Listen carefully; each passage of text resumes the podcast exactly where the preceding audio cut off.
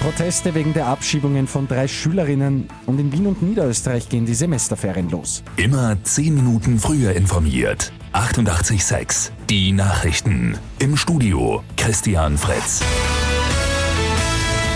In Wien haben mehr als 1000 Menschen am Abend gegen die Abschiebungen mehrerer Schülerinnen und deren Familien protestiert. Sie sind etwa vor der ÖVP-Zentrale und vor dem Innenministerium zusammengekommen.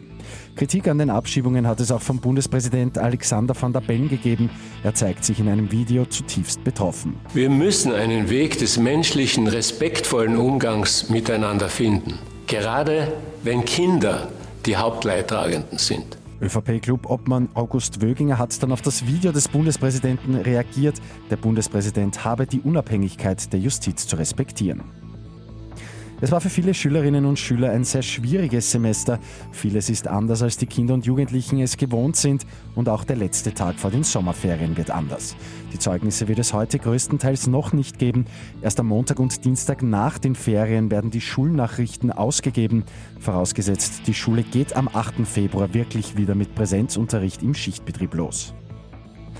Heute wird die Zulassung des Impfstoffs von AstraZeneca erwartet. Wenn die Arzneimittelbehörde das okay gibt, dann folgt die EU-Kommission in der Regel. Möglich ist, dass der Impfstoff wegen zu weniger Daten nur für Menschen bis 65 Jahren zugelassen wird.